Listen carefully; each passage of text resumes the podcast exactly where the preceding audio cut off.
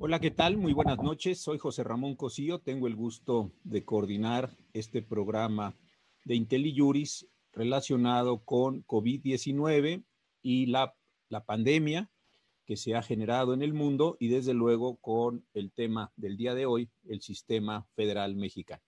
Para hablar de este tema muy importante, he invitado a dos muy queridos amigos con quien tengo el gusto de haber compartido ya desde hace muchos años relaciones laborales, una amistad muy profunda y ahora pues un proyecto en el que los tres estamos tratando de desarrollar para el fortalecimiento del Estado de Derecho en nuestro país.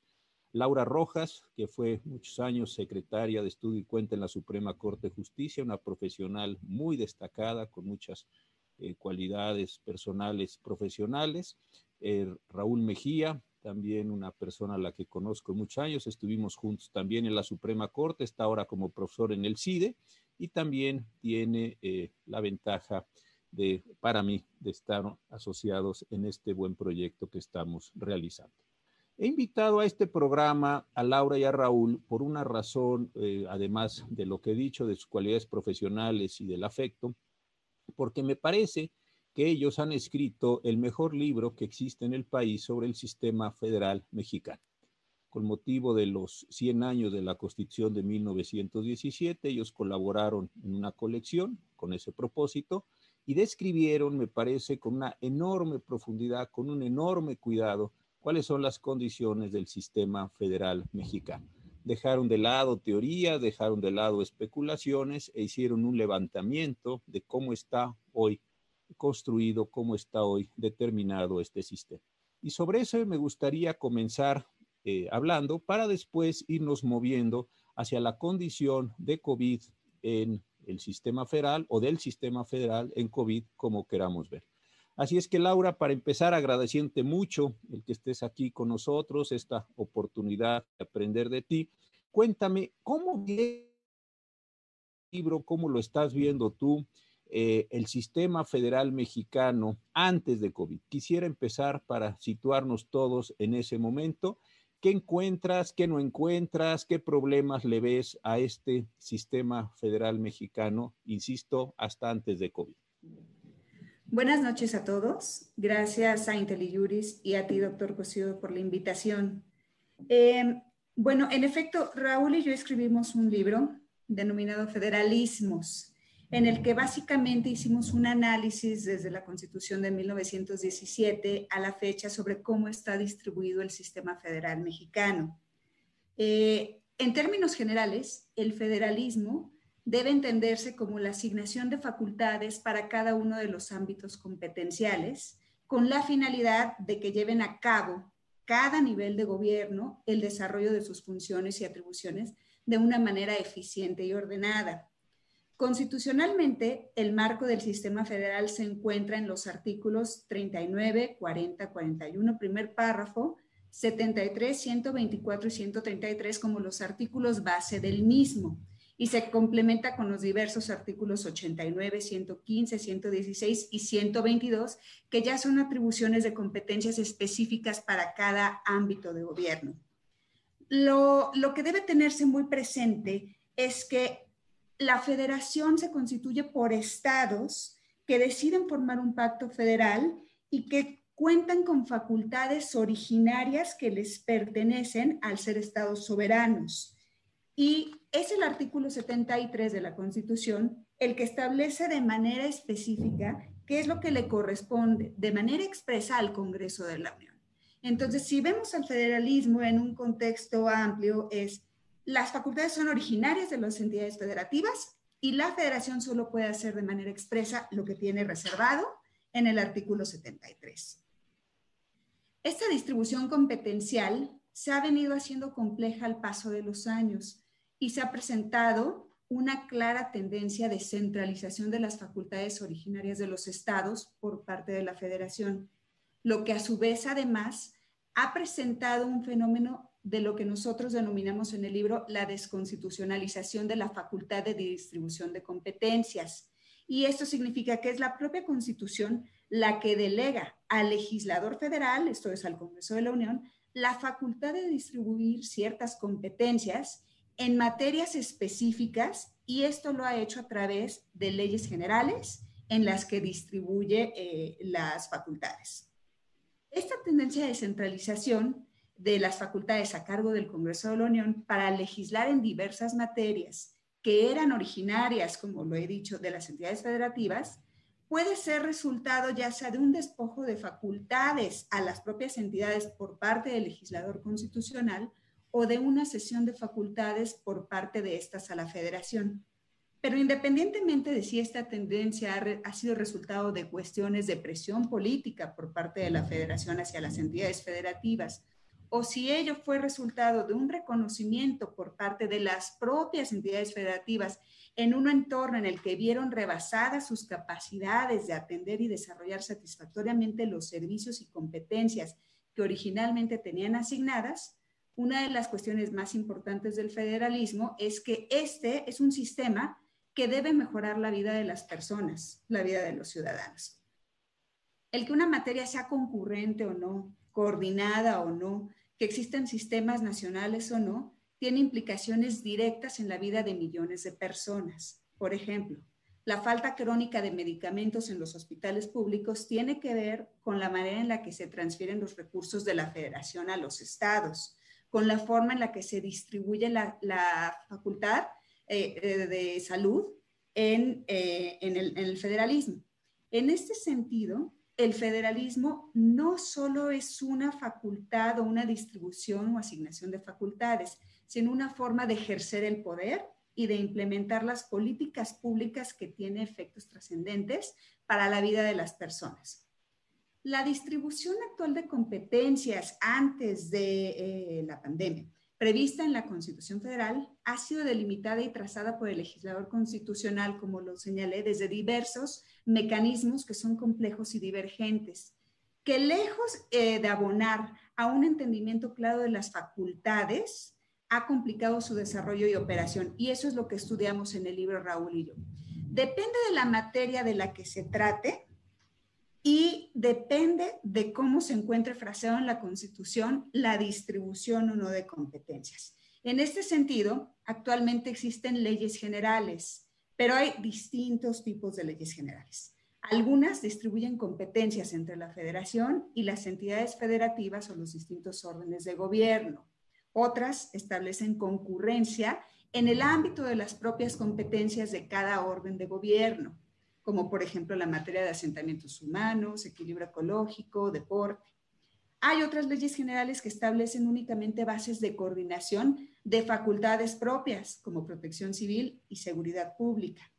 Otras leyes establecen bases de coordinación de facultades concurrentes, como en turismo. Otras establecen solo bases de armonización y homologación, como registros civiles o registros públicos. Ante esta diversidad de mecanismos tan complejos, lo cierto es que no queda claro quién debe hacer qué, a qué autoridad le corresponde qué función, lo que ha llevado a que determinadas materias se ejerzan las facultades o existan incluso vacíos de autoridad que terminan por perjudicar a las personas como beneficiarias de los servicios públicos y de la actividad del Estado. De este modo, la distribución siempre va a ser y tiene que analizarse en función de la materia de que se trate, de la variedad de instrumentos y herramientas y mecánicas de distribución en las facultades ya sea legislativas, operativas o administrativas. Y además habría que considerar si existen sistemas de coordinación o de planeación. Esta diversidad es reciente y no obedece a elementos estructurales, sino condiciones políticas circunstanciales, es lo que pudimos detectar en el estudio que hicimos. Pero, insisto, este desarrollo no beneficia al entendimiento general del Estado federal. En lugar de abonar a un buen ejercicio de las facultades por parte de las autoridades y de los distintos órdenes de competencias, complica y dificulta la concreción del ejercicio. En este sentido, si las autoridades no entienden qué les ordena la ley, qué facultades tienen, qué es lo que deben hacer, nadie asume la responsabilidad que le corresponde. Y los ciudadanos siguen viviendo en una reiterada desorganización estatal. Este es el panorama del federalismo que, vimos en, el estudio del libro. Me, parece muy interesante lo que acaba de señalar. Yo alguna vez comentaba, no me, no me acuerdo dónde, pero alguien me decía, bueno, es que en, el, en la Suprema Corte lo que ustedes hacen como ministros es pues proteger los derechos humanos, cosa que es de luego, porque la mayor cantidad de asuntos vienen por el juicio de amparo como mecanismo de protección, y eso es indiscutible. Pero yo lo, la, la, impresión que me fue quedando con los años es que muchos de los mecanismos, no mecanismos, porque el mecanismo es el amparo, muchos de los propósitos de protección de esos amparos tenían que ver con deslindar precisamente lo que está diciendo Laura, las competencias entre autoridades federales, locales, municipales, en fin, lo que fuera yendo. Entonces, pareciera como que más que estar protegiendo los derechos en sí mismo, en una sustantividad, lo que se hace es preguntar qué autoridad es la competente en este caso, y me parece que mucho de ello tiene que ver con el son mis palabras, del desorden en el sistema FERA.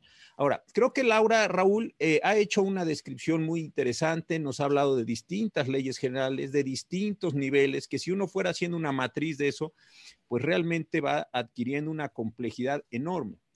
¿Qué pasa? Todavía no entremos a COVID. Yo sé que ese es el propósito de este programa, pero todavía no entremos a COVID. ¿Qué pasa antes de COVID en materia de salubridad general de la República o si queremos verlo desde el otro punto de vista del derecho a la protección a la salud, digamos, la materia de salud en general. ¿Qué hallazgos tuvo este libro eh, que ustedes dos hicieron y qué otras cosas has visto desde que se publicó? No hace mucho, pero qué otras cosas has ido advirtiendo. Sí, eh, un, poco y, y, para, digo claramente, la descripción de Laura es increíblemente puntual e ilustrativa de, todo lo que hicimos en el libro y de la complejidad del, sistema federal. Eh, también agregándole a, la complejidad nada más para, para tocar unos datos antes de entrar directamente a salud. A salud, sí. Este, lo, lo, lo, lo que podemos ver es además la multiplicación de instrumentos. Que, o sea, Laura hablaba de la tipología de las leyes generales, pero de una búsqueda de leyes generales salen 49 leyes generales distintas.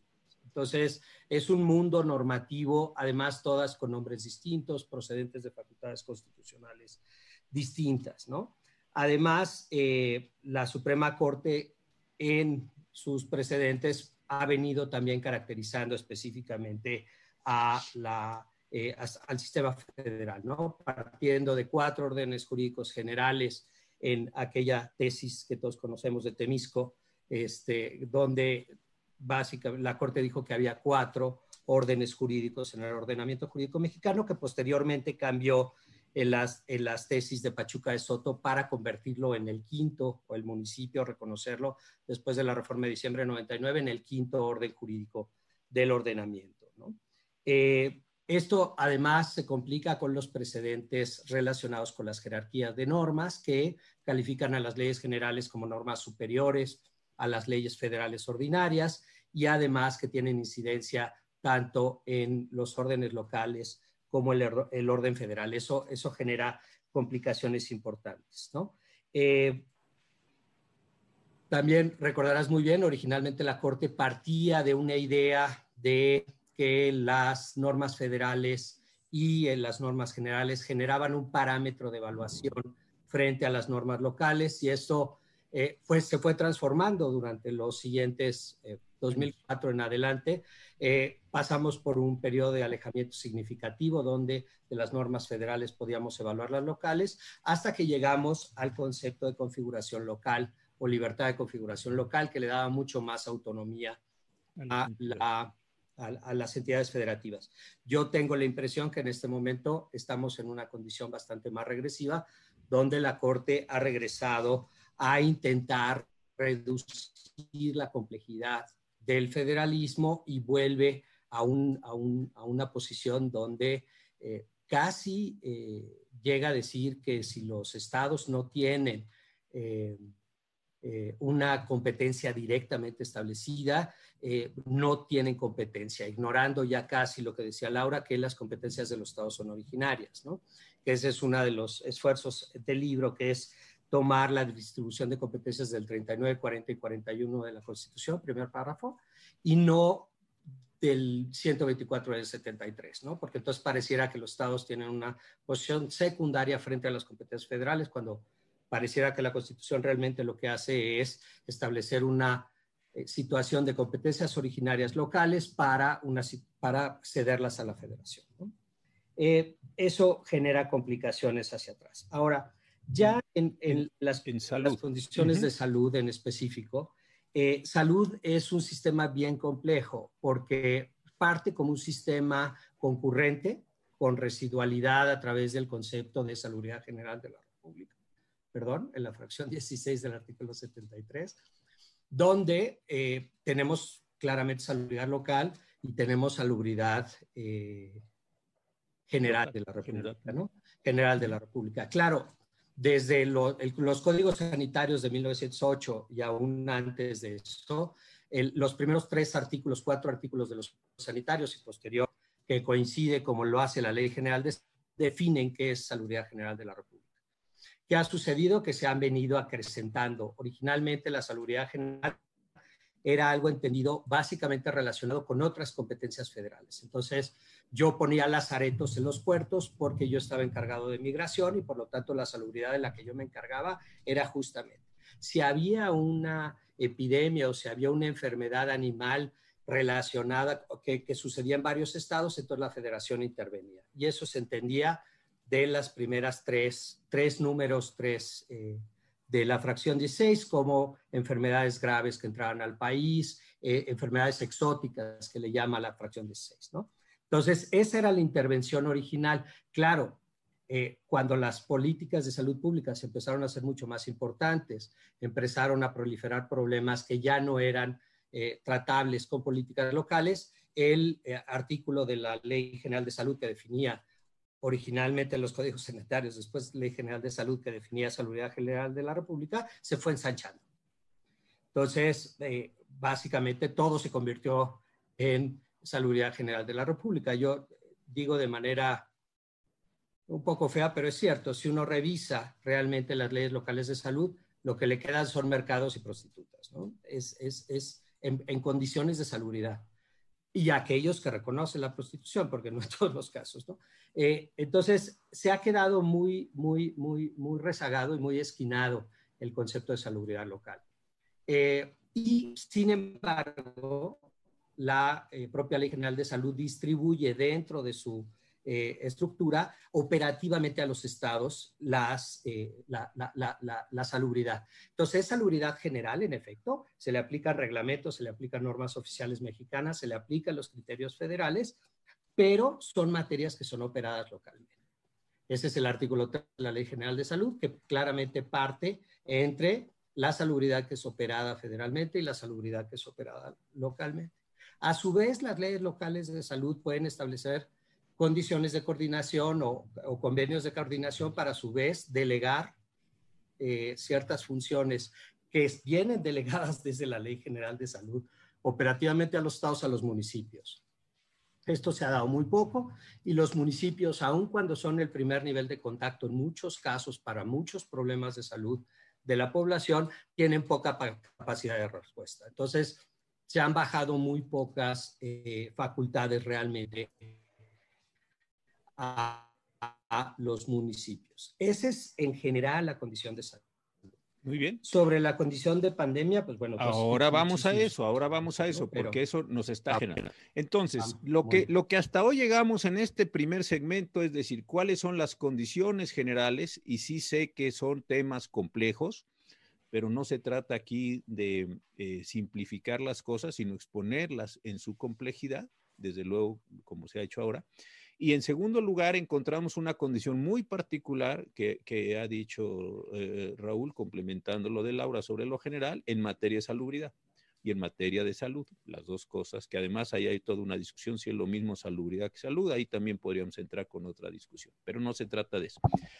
Ahora bien, Laura, ya estábamos en esa situación compleja. Decíamos un poco antes de entrar al programa, eh, en el preparativo, eh, de los pocos minutos que estuvimos antes del programa, que se presenta una situación muy interesante. COVID no está distorsionando por sí mismo el sistema general de salud.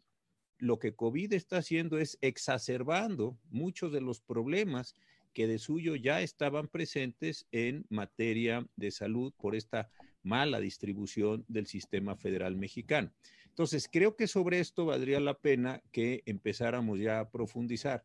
¿Qué es lo que tú estás viendo respecto del sistema general de salud eh, en, el, en, el, orden jurídico federal mexicano con la llegada de COVID? ¿Qué es, qué es lo que no te está gustando? ¿Dónde ves que se están exacerbando esos problemas? Creo que esto es muy importante y aquí ya empezaron a surgir algunas preguntas que las voy a ir metiendo a lo largo de la charla para que... Eh, las podamos ir también recuperando. Y si alguno de ustedes ve alguna pregunta y la quiere también ir eh, eh, metiendo. No soy yo el conductor único de esto, entre los tres podemos ir compartiendo también entonces el Entonces, ¿qué está exacerbándose, Laura? ¿Qué es lo que se está poniendo peor? ¿Qué es lo que te está preocupando en el sistema de, federal de salud con motivo de COVID? Sí, eh, bueno, evidentemente la pandemia de COVID-19 representa un claro ejemplo de esta desorganización en el ejercicio de las facultades de la que hemos venido hablando, ¿no? Facultades asignadas a todas las autoridades. Hemos sido testigos de una evidente y reiterada falta de coordinación entre la federación y los estados en el transcurso de la atención de la crisis sanitaria.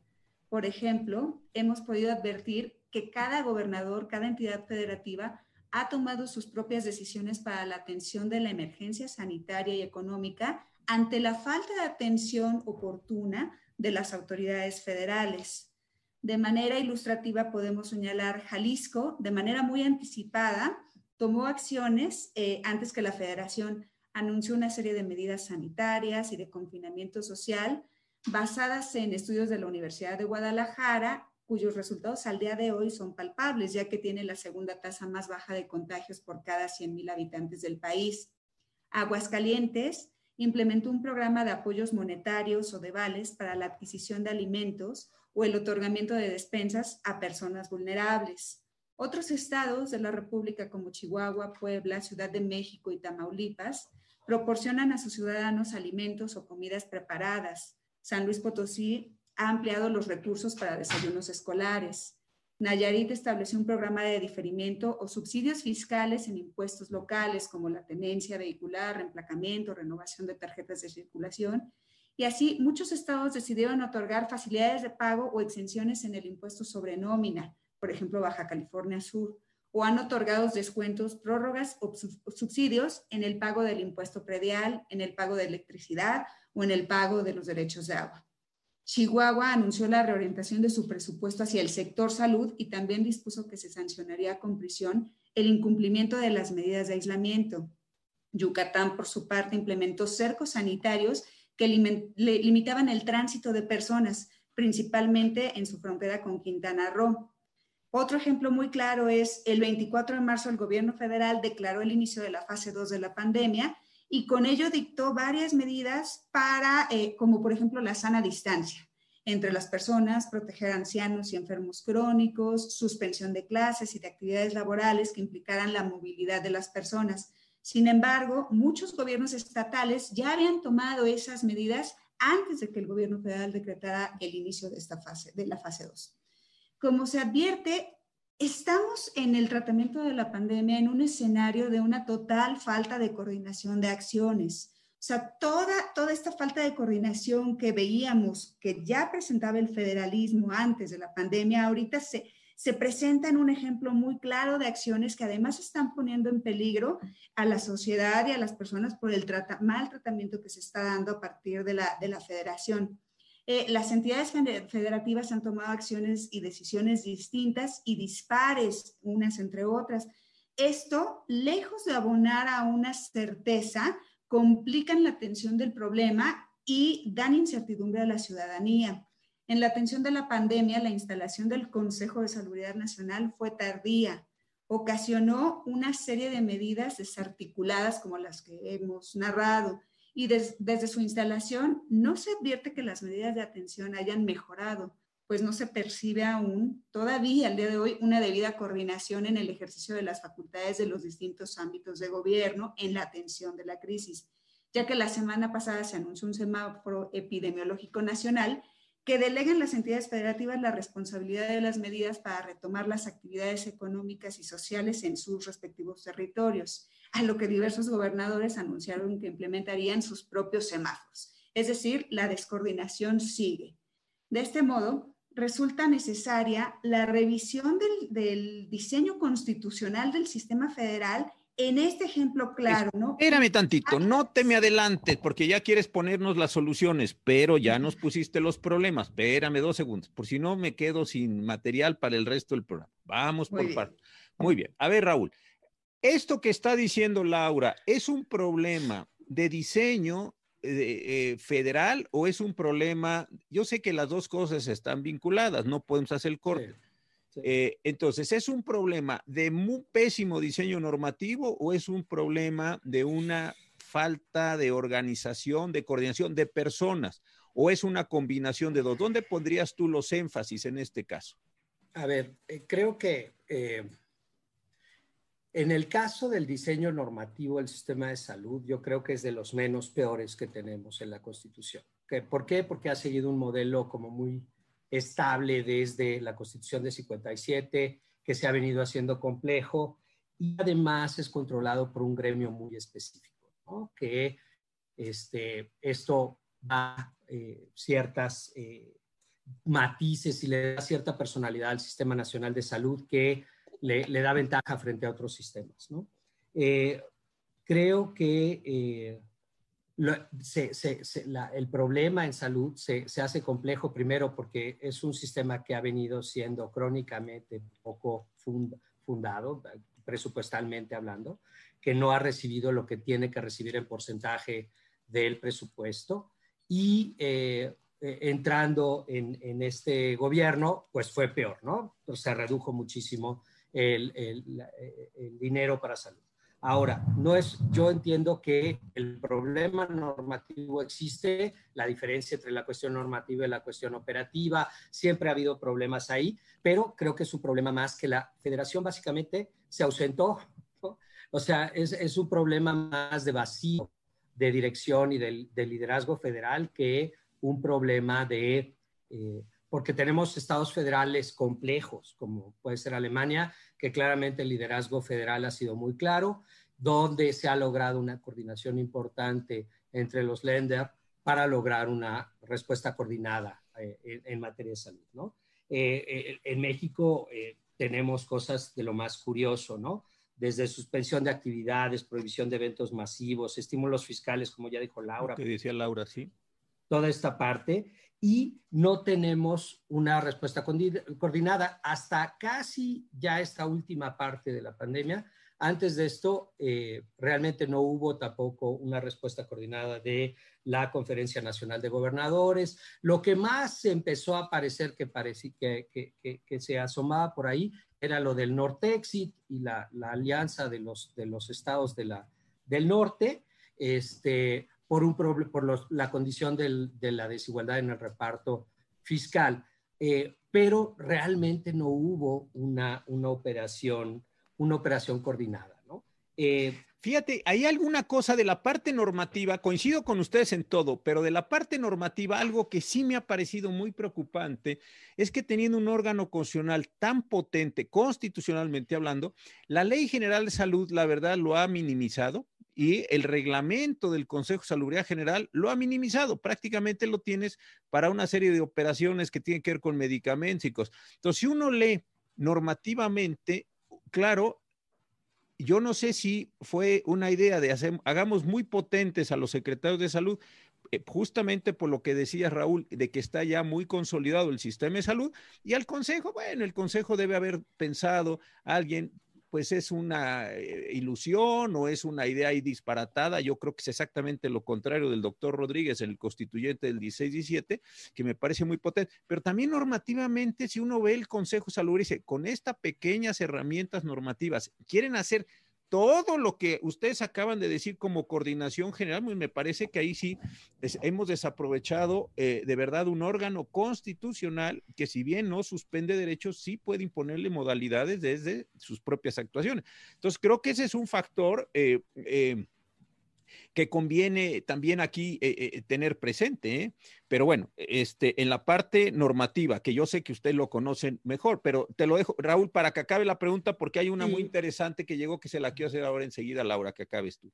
Yo, yo, yo ahí nada más para complementar, creo que un poco como está el sistema, en efecto, la, Secretaría lleva la dirección de la política en materia de salud y el, el Consejo de Salud General tendría que entrar como una condición técnica, no para tomar decisiones políticas en una situación de emergencia, ¿no? Justamente despolitizando la toma de decisiones. Yo creo que lo que nunca se logró en, en, en, la, con el COVID fue despolitizar las, las decisiones en materia de salud. Exacto. Entonces, eh, no, no, no llega, no, nunca le soltaron la rienda a los técnicos, ¿no?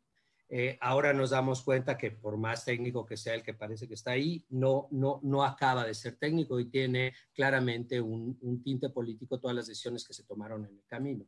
Entonces, nunca se llegó a despolitizar. Y eso, pues, también hizo que los gobernadores tomaran las riendas políticas y llenaran el vacío que originalmente eh, dejó la federación con la falta de liderazgo que tuvo, técnico, eh, de, de, llevar hacia adelante las medidas eh, para combatir la pandemia. Y fíjate, Laura, que una persona pregunte, y es bien interesante, no, no han hecho todos desde luego la misma pregunta, estaría esto muy complicado, pero, este, pero sí una pregunta interesante. Esta mala distribución del sistema federal en general y estos problemas que hemos visto del sistema de salud en particular, ¿Cómo afectan los derechos humanos? Creo que es una pregunta central en este momento, donde yo tengo un derecho a la protección a la salud y un mal sistema administrativo, normativo, como lo queramos ver, la totalidad de eso, sí me está afectando mi derecho a la protección la salud porque no voy a recibir lo que por mandato constitucional debiera recibir. Esta me parece una pregunta, digo, lo, han planteado de distintas maneras, pero me ha gustado mucho, por eso de una vez te la voy, te la voy formulando, Laura, querida. En efecto, doctor, sí. Eh, evidentemente el artículo cuarto constitucional establece que toda persona tiene derecho a la protección de la salud. Igualmente señala que la ley definirá las bases y modalidades para el acceso a los servicios de salud y establecerá la concurrencia de la federación y de las entidades federativas en materias de salud general, conforme lo dispone la fracción 16 del artículo 73. Pero evidentemente aquí volvemos a la misma problemática inicial del federalismo en general. Si las autoridades no tienen claras sus competencias, qué es lo que les toca hacer, qué corresponde a la salubridad general, qué corresponde a la salubridad local, cómo se va a distribuir el ejercicio de competencias y la concurrencia operativa ahora en el nuevo modelo del INSABI, pues evidentemente la atención no va a ser la debida, no va a ser de calidad, no va a ser suficiente y entonces evidentemente los ciudadanos van a terminar de nuevo sufriendo las consecuencias. Es claro que eh, el gobierno actual sigue con esta tendencia centralizadora de la que hemos hablado y en este sentido, eh, un ejemplo de ello lo es las reformas que se llevaron a la Ley General de Salud, en las que se desapareció el Seguro Popular y se instituyó al INSABI como el órgano descentralizado de la Secretaría de Salud encargado de brindar este tipo de servicios de salud gratuitos y de calidad a todas las personas que no cuentan con seguridad social. Este nuevo sistema pretende garantizar un abasto de medicamentos y un equipamiento suficiente para la atención a los beneficiarios en los niveles primero y segundo de atención a la salud y pretende ampliar la infraestructura médica. La entrada en vigor del INSABI implica o ha implicado un nuevo esquema de coordinación con las entidades federativas y la Federación para la Atención de la Salud. Y para ello los estados de la República debieron firmar nuevos convenios de coordinación con el gobierno federal, los cuales esencialmente no han resultado muy benéficos para las entidades federativas, ya que en términos generales, volvemos a lo mismo, implican una centralización del servicio público de salud. Es decir, la federación vuelve a asumir la totalidad de la competencia de la facultad y delega la operatividad a las entidades federativas con una falta de recursos, de inmuebles y con una problemática que lejos de poder alcanzar un beneficio para las personas, se está problematizando cada día más. Entonces, volvemos a lo mismo. En los distintos niveles y órdenes de, gobierno, eh, si no se tiene claro qué es lo que le corresponde a la federación, qué le corresponde a las entidades federativas, pues el ciudadano va al hospital y nadie le puede resolver su problema y se queda en un estado de indefensión y en un estado de violación y vulneración a su derecho humano al acceso a la salud y a la protección de su salud. Fíjate, este, esta, esta respuesta tuya me lleva a un problema que sé que no es estrictamente COVID, lo sé, pero sí es sistema federal y es la forma en la que se va a financiar. Porque estando en medio de la pandemia, varios gobernadores otra vez han planteado la necesidad de reestructurar el, pacto fiscal. Esto no es nuevo, lo han planteado varios gobernadores del sureste durante muchos años, los de Campeche, los de Tabasco por extracción petrolera, el de Chiapas por la producción eh, de energía eléctrica con las hidroeléctricas. En fin, esto es un, tema antiguo, pero ha aparecido ahora con enorme eh, importancia, con enorme, yo diría, determinación de decir, oigan, eh, pues lo voy a frasear, desde luego no lo dicen así, los gobernadores como diciendo, este, pues no estamos muy contentos con la forma en lo que, de lo que se recauda, de lo que nos, nos contribuye. Y esto creo que tiene una incidencia muy importante precisamente alrededor del tema de salud, ¿no, Raúl? No sé cómo tú lo estás viendo como conjunto de pacto federal y su determinación hacia salud. Sí, eh, sí. Digo, hay muchos problemas. Eh, si, si, uno ve los derechos y uno ve el derecho de acceso a la salud, entiendo que hay una diferencia conceptual y tú la indicabas muy claramente entre salubridad y salud, una cuestión casi eh, que cuando viene el derecho a la salud pareciera que se duplica o se gema una facultad doble en, en la Constitución. Lo que a mí me parece es que el derecho a la salud es el que debe ordenar el ejercicio de las facultades, ¿no? O sea, el, derecho visto desde un punto de vista competencial acaba siendo la directriz del ejercicio de la facultad y una, un ejercicio mal llevado de las facultades de la coordinación, como dice Laura, lo que te hace es no satisfacer el derecho de las personas. ¿Eso es responsabilidad del, del Estado? Claramente que sí, ¿no? Eso por un lado. Por otro, la cuestión del financiamiento en materia de salud. Exacto. El subfinanciamiento crónico que tenemos en salud es también muy claro y además que no hubo preparación específica para ello, ni siquiera ahí entrando el, eh, la pandemia. Tuvimos aquellos ejemplos que además, volvemos, parecieran propagandísticos, por un lado de traer aviones con material, eh, prometer ventiladores, etcétera, pero realmente no hubo una descarga de dinero al eh, sistema de salud lo suficientemente importante para cambiar. Y eso se ve con que no se hicieron pruebas, con que no se hicieron, no se tomaron ciertas medidas específicas para eh, contrarrestar el problema. Eh, ¿Qué es lo que tenemos al final? tenemos, tenemos un déficit muy importante en relación con el derecho a la salud en una situación de emergencia, acceso, eh, condiciones de satisfacción, no tenemos ni siquiera una seguridad de que todos aquellos enfermos pudieron haber sido tratados. Eventualmente saldrá el número de cuántos murieron en hospitales y cuántos murieron en su casa no tratados o intratados. Entonces, habrá, eh, yo creo que esta es una situación importante que hay que evaluar. No hay ninguna manera de resolver el, el problema de salud si no resolvemos el problema presupuestario. Ya yendo a la distribución, hay una diferencia de estados que reciben menos de 20 centavos por cada peso que recaudan y hay estados que reciben hasta 8 pesos por cada peso que recaudan. A ver, a ver, a ver, eh, otra vez repítenos eso porque yo creo que la mayoría de las personas nos quedamos... Hay estados, o sea, por el sistema de participaciones, esto es como recauda la federación y después regresa por el sistema de participaciones a los estados y por la fórmula de la ley de coordinación fiscal, hay estados que reciben menos de 20 centavos por cada peso que recaudan. Entonces, reciben menos del 20% de lo que en un momento dado les correspondería si ellos hicieran su propia recaudación. Y hay estados que son eh, bajos recaudadores y, que reciben mucho más dinero y que esto eh, se refleja en casi 8 pesos por cada peso recaudado.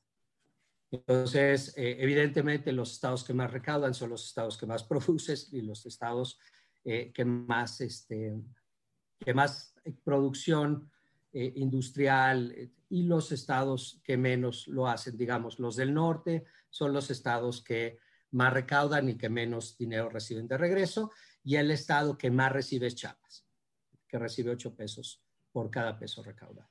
Entonces, hay una diferencia brutal.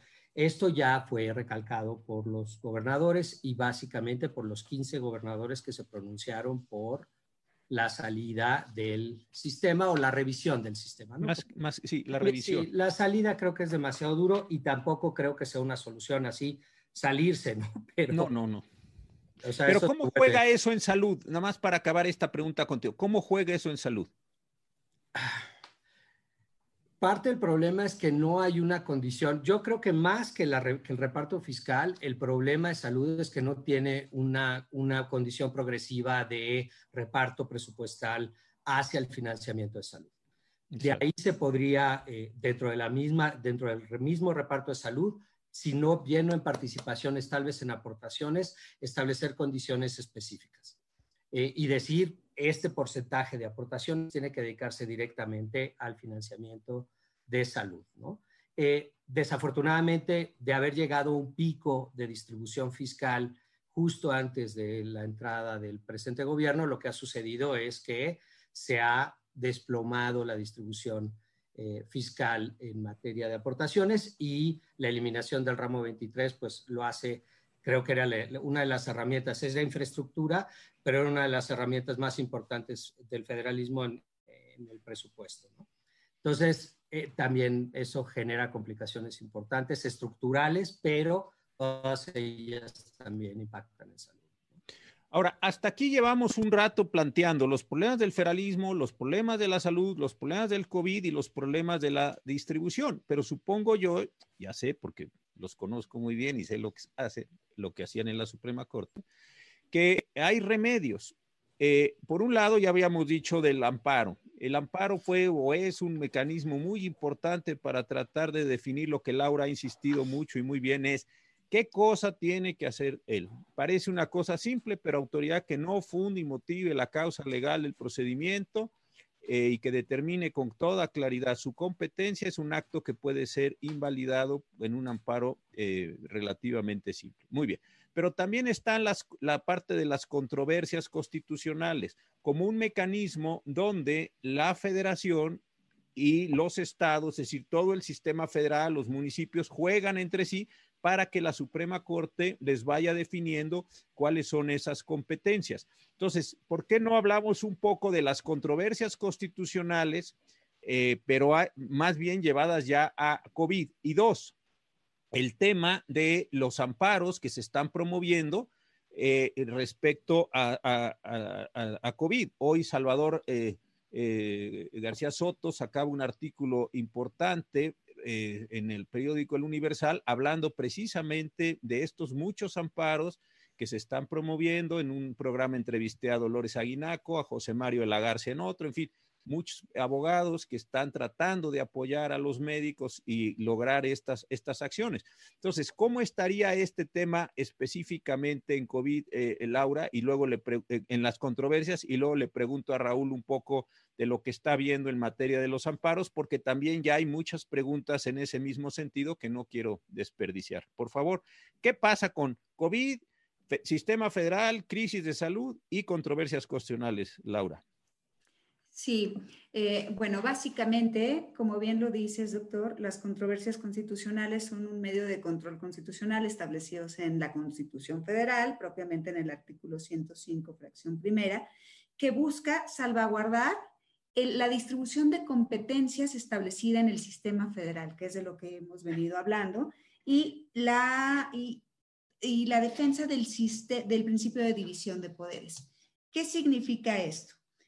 Que ante esta distribución de competencias y qué le toca hacer a quién, a la federación o a los estados o a los municipios, eh, todos estos órganos, federación, estados, municipios, tienen la posibilidad de plantear este medio de control, controversia constitucional, ante la Suprema Corte en única instancia para ir en defensa de lo que consideren sean actos o normas generales que violen su ámbito de competencia que esté establecido de manera específica en la Constitución. No debemos perder de vista que la, eh, la controversia constitucional lo que defiende son las atribuciones establecidas de manera expresa en la Constitución para todos los órdenes de gobierno. Así los municipios tienen eh, expresamente delimitadas sus facultades en el artículo 115, los estados en el 116, la federación, como ya lo dijimos, para el Congreso de la Unión en el 73, para el Ejecutivo en el 89-90, y así en cada uno de los artículos, sin dejar de perder de vista los artículos 39, 40 y 41, primer párrafo, que son la base del sistema eh, federal eh, originario de las facultades de las entidades federativas originarias. Entonces, tienen este medio de defensa para recurrir en defensa de lo que consideren algún otro ámbito de gobierno está violando en el ejercicio de las competencias. Por ejemplo, yo considero que ante la falta o la inacción de la toma de medidas de la federación para la atención de la pandemia, tal vez se pudo haber promovido por parte de los estados alguna controversia constitucional contra la omisión de la toma de medidas. Y que esto los orilló, como hemos visto, a decidir y a tomar medidas dispares y diversas y divergentes para todos los, estados y generar una condición de inseguridad para, para los ciudadanos. Eh, la Corte analizaría en primera instancia, en única instancia, este medio de control y determinaría con base en un análisis constitucional de las facultades a quién le corresponde o no el ejercicio de la facultad. Esto no olvidemos que evidentemente va a bajar a la directriz, que es la que mencionaba Raúl, que es el derecho y el ejercicio del derecho a la salud pero va a impactar de manera indirecta porque las controversias constitucionales no protegen derechos humanos. Las controversias lo que protegen son el sistema federal y el principio de división de poderes. Ya para ir en defensa del derecho como tal, está el juicio de amparo y el cual debe ser ejercido por los ciudadanos de manera específica por ejemplo, en el caso, eh, se han emitido lineamientos por parte de la Secretaría de Salud, la Secretaría de Economía, la Secretaría del Trabajo y Previsión Social y el director mexicano del Seguro Social, quien, por cierto, le mando un saludo afectuoso ahora que nos ha reportado a todos que está desafortunadamente contagiado de COVID, eh, de, de, SARS, del virus.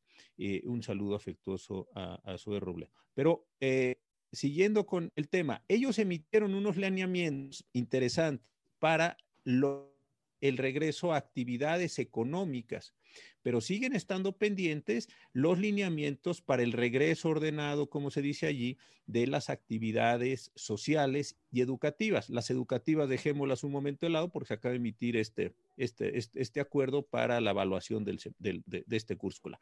Pero en las actividades sociales, ahí esas omisiones que están teniendo la federación como omisión podrían ser combatibles en una controversia ocasional, sería un punto interesante a discutir, Laura, para en, en, este sentido, ya luego a Raúl haré las preguntas del amparo que tú mismo anunciaste, pero nada más para cerrar. Quiero poner esto como ejemplo, no se trata de contestar sobre eso, sino decir, oye, pero si está la federación no haciendo, perdón que lo puedo decir, no haciendo cosas, normativamente hablando, también podría entrarse por el lado de las controversias, eh, demandando estas omisiones que podrían llegar a ser importantes a juicio de los propios gobernadores? Podrían, pero creo que serían poco efectivas, porque al ser la controversia promovida contra un acto omisivo, eh, no se podría pedir la concesión de una suspensión, porque la suspensión lo que tendría que generar es un acto positivo, positivo o preconstitutivo, cosa que es imposible para una suspensión. Además, si consideramos que la instrucción de una controversia constitucional tarda aproximadamente tres meses, para efectos de una, solo en, el, en, en lo que se instruye un expediente, eh, no hablemos de la preparación del dictado de la sentencia, pues no serviría para los momentos críticos que estamos viviendo de la pandemia. No, creo que sea un, un medio de defensa eh, eh, idóneo y específico para este tipo de lineamientos e instrumentos que urgen tomar todo este tipo de medidas porque estamos en una situación sui generis, ¿no? Esta pandemia no, no está, está rebasando todas las instituciones posibles que tenemos. Entonces, sí, en ese sentido, creo que la controversia, si bien podría definir qué le corresponde o no, si se invadió o no, en este sentido sería poco útil en la eh, impugnación de omisiones por parte del gobierno federal sobre la atención de este tipo de, actos. Muy, bien, Laura. Ahora, Raúl, ¿qué está pasando? ¿Qué estás viendo con, los amparos, tantos que se están promoviendo, eh, que uno ve ahí en los medios, ¿no? De, jueces en varios lugares del país que están otorgando por diversas cosas. ¿Y esto cómo lo vinculas otra vez, para no salirnos de tema, eh, con el tema de el sistema federal mexicano, sus problemas que ya dijimos y COVID-19? Bueno, eh, todos los medios constitucionales, yo estoy de acuerdo con lo de Laura de la omisión, mucho es un problema de tiempos, ¿no? Y en muchos casos, eh, yo, yo me gustaría orientarme hacia algo. Es muy difícil que un juez tenga el conocimiento técnico específico que se requiere para evaluar una decisión concreta en materia de salud, ¿no? Eh, requeriría una cuestión mucho, digo, por ejemplo, si me ponen, no me ponen en un respirador, me sacan o no me sacan de un respirador, me atienden, no me atienden, son decisiones clínicas que no estoy seguro que tengamos la posibilidad de evaluar a nivel jurídico en un primer golpe. Este, por otro lado, eh, se ha llegado a la, cuestión, digo, algunos pueden ser justificados, no estoy diciendo, pero al ejemplo de que se está usando el amparo para que los médicos no atiendan a los enfermos de COVID. ¿No? Entonces, ¿por qué? Por falta de recursos. Entonces, eh, si de nuevo la, falta de recursos es o no es, el problema se resuelve en el fondo, pero de entrada ya me suspendiste y yo ya no estoy tratando enfermos. De nuevo, no, no quiero aquí prejuzgar sobre el asunto, pero genera problemas muy trágicos eh, donde el juez toma una decisión muy compleja frente a un sistema. Yo, yo por esto, a mí, eh, la, yo creo que más que una cuestión de suspensión o una cuestión de control de constitucionalidad tan inmediato de las medidas, no es que se suspende el amparo, pero sí creo que el problema es un problema más de responsabilidad por parte del Estado.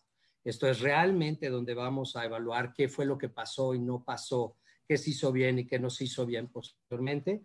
Va a ser en los juicios de responsabilidad objetiva del Estado que se lleven posteriormente a esto. Claro, parte del problema es que ya está hecho el daño. ¿no?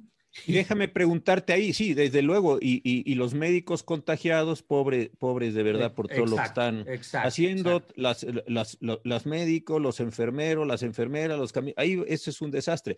Ahora, esa parte también es otra vez interesante. Eh, déjame hacerte la pregunta a ti porque tú pues sacaste el tema. Eh, esos juicios de responsabilidad otra vez, ¿cómo caen en el sistema federal? Que es lo que las preguntas están todas ya pasaron estas tragedias, esto va a ser inevitable o ya está siendo inevitable, es una pena lo que está sucediendo, pero ya bien, ya el amparo logró sus, objetivos, más que el amparo van a ser las suspensiones las que van a lograr algún... Algún, algún, sí, ¿no? Eh, ¿Estás de acuerdo? Algún transcurso de cosas, pero ya pasó todo esto y después vendrán los juicios de responsabilidad. ¿Cómo pegan esos juicios de responsabilidad y en el, en el contexto general del sistema federal y COVID. A ver, cuéntanos un poquito de eso que está muy interesante y varias personas ya habían preguntado eso. De nuevo, la cuestión de las suspensiones será una cosa que se, verá, irá eh, evolucionando. Específicamente los juicios de responsabilidad, justamente partimos de evaluar de quién es la facultad para el manejo de la pandemia. Este, ¿Quién fue el que no ejecutó sus responsabilidades para... Lo que decía Laura, el que no hizo lo que... lo que tenía que hacer y finalmente afectó los derechos de los individuos, ¿no? Y esos esa, esa afectación en los derechos se tradujo en un daño específico a su salud, a su vida, a todo lo que se haya eh, eh, afectado. Y esto vendrá en una condición de responsabilidad objetiva por actuación irregular del Estado. Evidentemente habrá que identificar la actuación irregular, pero en muchos casos, si el Estado tiene una responsabilidad y una facultad de hacerse cargo, esta actuación irregular simplemente se da por el daño que sucedió por un mal manejo.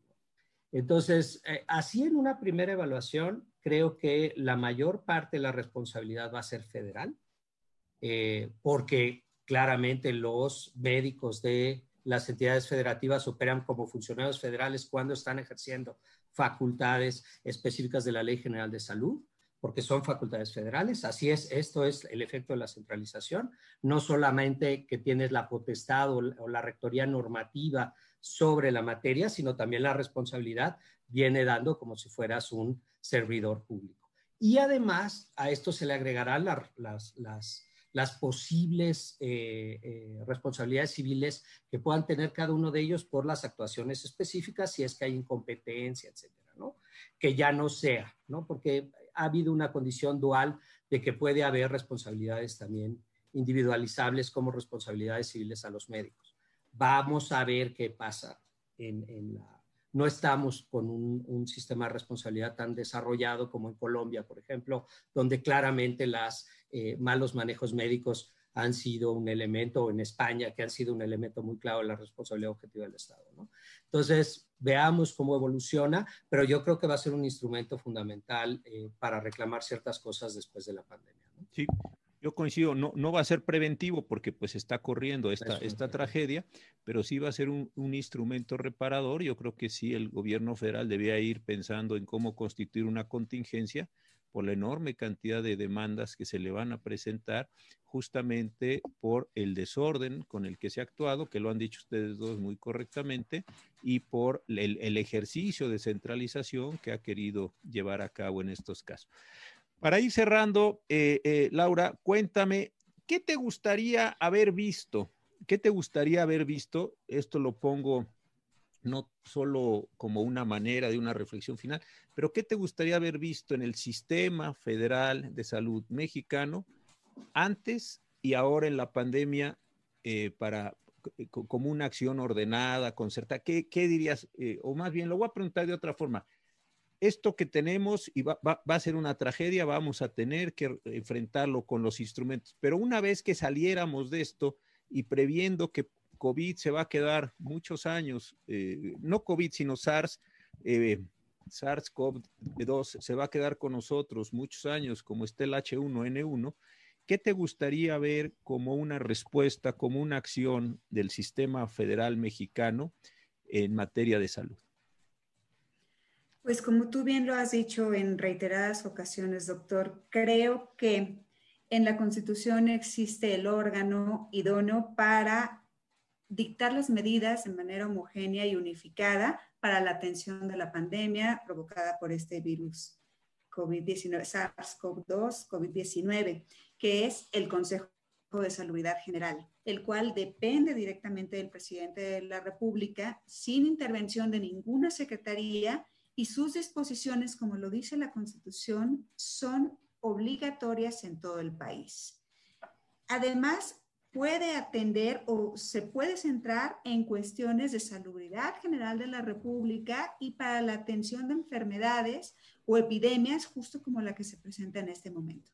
Si el Consejo de Salubridad se erigiera de manera idónea, ejerciendo de manera eh, coordinada con las entidades, bueno, dictando ella los, el, Consejo las medidas que deben cumplirse a niveles federal, estatal y municipal y que sea unificada todas eh, las medidas que deben observarse tanto para eh, lineamientos para el regreso de actividades económicas, sociales, escolares, laborales, tendríamos un marco jurídico dictado por una autoridad competente y establecida constitucionalmente que daría certeza para la forma en la que se debe actuar en todo el territorio nacional. No tendríamos esta serie de incertidumbres que se han venido presentando, esta serie de descoordinaciones, y tendríamos una certeza sobre cuáles son los pasos a seguir. Sabríamos qué es lo que le toca hacer a cada quien, a qué nivel de gobierno, qué se puede, qué no, en qué momentos, eh, que eh, los ciudadanos tendríamos una, un ejercicio correcto de las facultades de las autoridades diversas en materia de salud.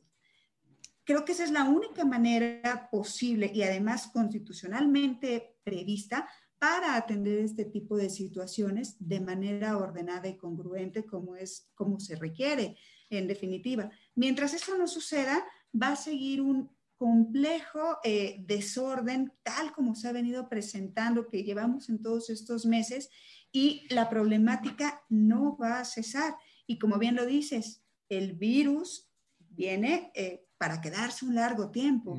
Entonces sí sería conveniente que el Consejo de Salubridad se tome las medidas definitivas y homologue los criterios a seguir para que ya no haya confusiones. Muchísimas gracias, Laura. Y, Raúl, en una visión ya para concluir más general, eh, Laura lo ha tocado muy bien con COVID. ¿Qué te gustaría ver? ¿Cómo te gustaría ver la reingeniería del sistema nacional de salud eh, en el contexto, en el marco general del sistema federal mexicano? Yo, en ese sentido, creo que hay muy buenas oportunidades para reevaluar cómo ha funcionado el sistema de salud Evidentemente, eh, lo, que se requiere es eh, una reestructura entre las condiciones de coordinación, porque por más que yo establezca una ley general y la ley general pretenda distribuir, si realmente no hay mecanismos de coordinación claros, eh, no hay posibilidades de hacer una homologación de la operación en el sistema de salud. Entonces, sí creo que tendría que haber una reconceptualización de lo que hay dentro de la ley de salud y sus distribuciones. Eh, si bien, eh, y si no viene esto, yo creo que también el Estado, porque esto es una cosa que no se ve en este momento, pero regresando a la condición de responsabilidad, pues si esto empieza o los jueces empiezan a atribuir responsabilidad objetiva al Estado, esto va a salir carísimo.